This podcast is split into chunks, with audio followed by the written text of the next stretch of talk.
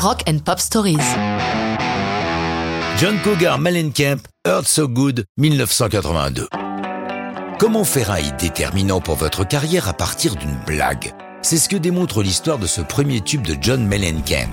Rappelons que par le souhait d'un manager trouvant son nom trop rébarbatif, il lui propose de se baptiser Johnny Cougar, ce que, en tant que débutant sortant de sa campagne, John n'ose pas trop refuser. Du coup, nous aurons des albums successifs sous les noms de Johnny Cougar, puis de John Cougar Mellencamp, et une fois installé pour de bon dans le métier, enfin sous son vrai nom John Mellencamp. Et pourquoi donc parler de blagues à propos de Earth So Good?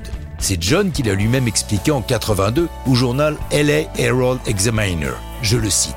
C'est mon pote George Green qui m'a dit pourquoi ne pas faire une chanson disant se faire du mal c'est si bon? Ça nous faisait penser à certains humoristes américains comme Shel Silverstein. On l'a fait en trois minutes. La première ligne, je l'ai écrite avec du savon sur la vitre de la douche. C'était vraiment une blague. Mais les blagues apportent souvent de bonnes choses. On a fait la chanson en une sorte de ping-pong entre nous, la phrase de l'un amenant la suite de l'autre. Puis j'ai attrapé ma guitare, j'avais déjà les accords en tête, ça nous a pris juste quelques minutes de plus. Il précise, quand j'ai commencé à travailler avec des groupes de rock, je me suis rendu compte à quel point les mecs pouvaient être durs entre eux, et comme ils pouvaient être durs avec les filles. C'est aussi ça qui nous a fait penser qu'une chanson intitulée Earth So Good pouvait fonctionner.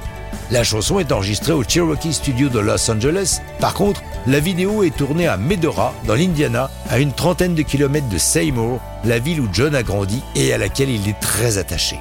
Pour le clip, ils n'ont pas peur de jouer avec le côté sadomaso que peut inspirer le titre de la chanson.